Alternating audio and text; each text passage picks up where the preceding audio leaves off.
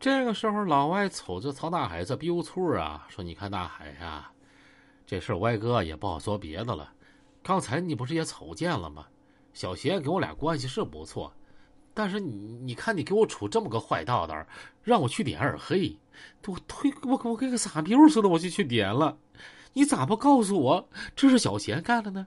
你为啥不跟我说呢？啊，事情到这儿啊，我都没法说别的了。大海呀。”我哥该做了也都做了，不行，咱俩这车呀就卖到这儿吧。你把那些车呀该整哪整哪去，咱哥俩的合作呀就先到这儿，行不？曹大海一听，这满脸憋了通红。我外哥呀，我曹大海大老远的来找你合作，也带着诚意来的。你看我这忙前忙后一个月了，卖出两台车也都给你朋友，没挣着啥钱，外哥。你现在跟我说你不跟我合作了，你看我还给你拿了十万块钱，那你看这这这钱。曹大海的话没说完啊，老歪把话接过去了。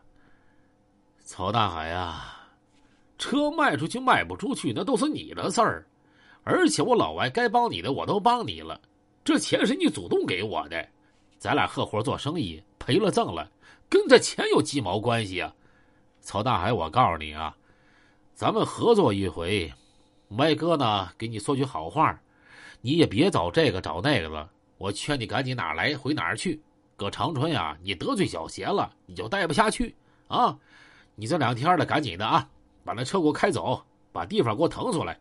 你要再不往好道上走啊，我老外也不惯着你了。你听明白没呀？啊，行，真行，老外呀，我搁你这我认栽了。就这么的，曹大海打电话，在延吉先调了兄弟，把那些车都开回延吉了。咱话说回来，这曹大海他能不窝火吗？来长春一个月，根毛没挣着，还搭了十万块钱啊，挨了一大耳贴子，他心里头这个恨呐。反而是孙志贤和老歪这边一点损失也没有，孙志贤这个时候也挣了好几十万了，包括老歪那十万呀。那都属于偏的。曹大海他就琢磨，我必须找机会报这个仇，我不可能就这么完了。但是搁长春啊，压根儿没有报仇的机会呀。小谢和老外他压根儿整不过，他不是一个段位的。在曹大海呢，他有办法。我整不过你老外和小贤，我还整不过你二黑吗？啊，你一个延吉啥都不是的主儿。我曹大海能让你盘我脑门上拉屎吗？你搁长春挣的盆满钵满的，我到那旮瘩连赔带受气的，这曹大海的心里就发生变化了。其实这也证明啊，能看出曹大海是个啥人此人非常阴狠，而且嫉妒心强，格局不够大。说白了就是坏呀。一般这种格局不大的人都很难在社会上走得长远。他就琢磨：“你二黑呀，我搁长春整不了你，我就搁延吉整你。”随后，他就和他的左膀右臂徐浩泽就说了：“说大哲，你这么的，你给我办个事儿，从现在开始，你给我找几个机灵的兄弟去给我盯着二黑。二黑卖完这批车之后，下一批肯定还会从延吉往长春运，你给我盯住了。他一有消息，你告诉我，咱们组织兄弟把他这批车啊给拿下来，咱们给他们整走。”这车都是走私车，二黑肯定不敢报案，咱们给他抢了也就抢了。这个时候，的徐浩哲有点觉得有点不道义，说：“海哥这么干能行不？没啥行不行的，你听海哥就得了。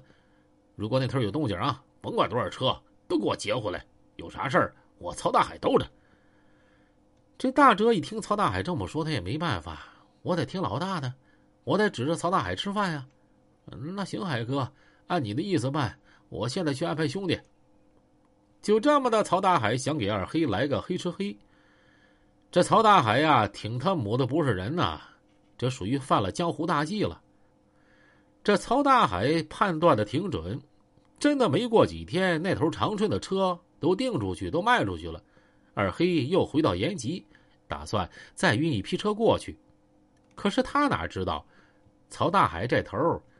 要对他下黑手来。这回二黑呀也没多整，一共十一台，但这十一台可都是好车，搁长春那头啊，都是一些大老板定的，别的不说，光这本钱就得二百多万。这二黑安排兄弟一共十一台车，从延吉就开始出发了。他亲自押车，因为这批车实在太贵了，都是一些顶级豪车。他的一举一动全都在曹大海的控制范围之内。二黑压着十一辆车，隔省道上开出了将近得有二十公里的时候，就发现前面横着两辆车。离老远一瞅，怎么的？是出车祸了？毕竟二黑呀是倒腾水车的，你谨慎一点、小心点没毛病。所以，离那两台车大概能有三四十米的地方，把车队停下了。二黑下车往前走，想瞅瞅这俩车咋回事到了跟前一瞅，哇了个去，这也不是车祸呀！这俩车瞅那样，就故意横在大省道上的。他这个时候马上觉得心里不妙，他刚想往回跑，打算上车让车队掉头。可这个时候已经晚了，就见车前面这几台车上咔咔下来七八个人，与此同时后面又上来五六辆车，把黑车队的后路啊就给切断了。二黑仔细一瞅，才发现，原来前面这几台车下来的领头的他认识，谁呀？曹大海的手下大折子。